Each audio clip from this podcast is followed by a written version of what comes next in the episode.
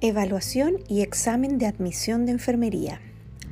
La evaluación de enfermería inicial, el primer paso en los cinco pasos del proceso de enfermería, implica la recopilación sistemática y continua de datos, ordenar, analizar y organizar esos datos y la documentación y comunicación de los datos recabados.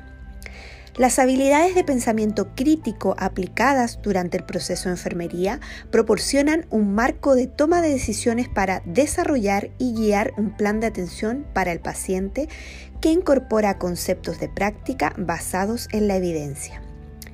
Este concepto de educación de precisión para adaptar la atención en función de las necesidades culturales, espirituales y físicas únicas de un individuo en lugar de un enfoque de prueba por error, un enfoque único para todos, da como resultado un resultado más favorable.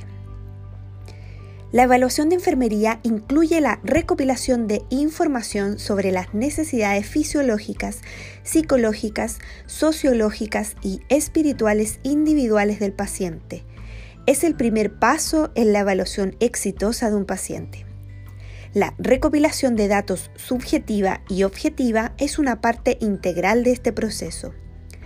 Parte de la evaluación incluye la recopilación de datos mediante la obtención de signos vitales como la temperatura, la frecuencia respiratoria, la frecuencia cardíaca, la presión arterial y el nivel de dolor utilizando una escala de dolor apropiada para la edad o la condición.